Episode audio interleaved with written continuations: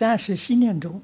未受菩萨戒的居士，是否可以当为闹和乐众？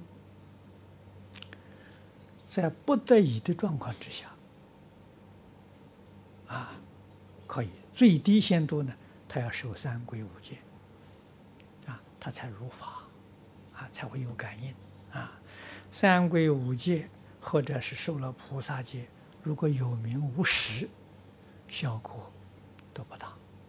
啊，为什么呢？这个与鬼神打交道，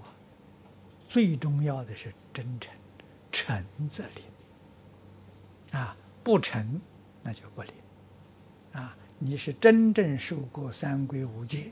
啊，三皈五戒你做到啊，你没做到啊，光受那是假的，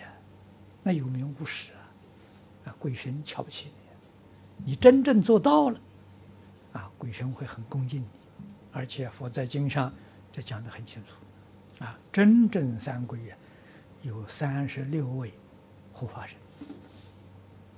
啊，那受戒呢，一条戒有五位护戒神，啊，五戒都都受远了，都能做到了，就二十五位护戒神，三十六位护法神，那鬼神怎么会不尊不尊敬你呢？所以受了一定要做到，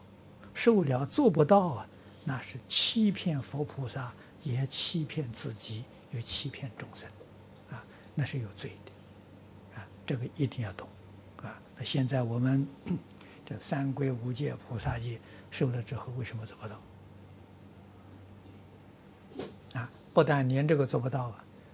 更基本的十善业，十善业是基础。啊，十善业做不到，那三皈五戒都是假的了，那他不可能做到的。是，是是十善业是佛家的基础，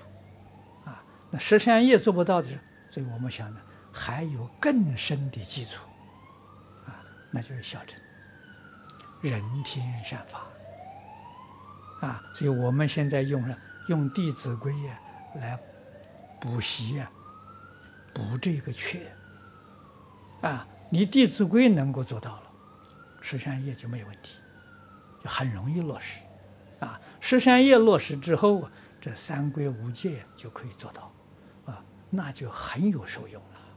你说三规五戒你做到了，你也你也相信的时候，有三十六位护法神，二十五位护戒神，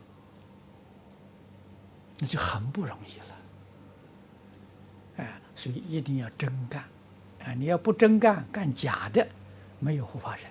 你旁边是什么妖魔鬼怪？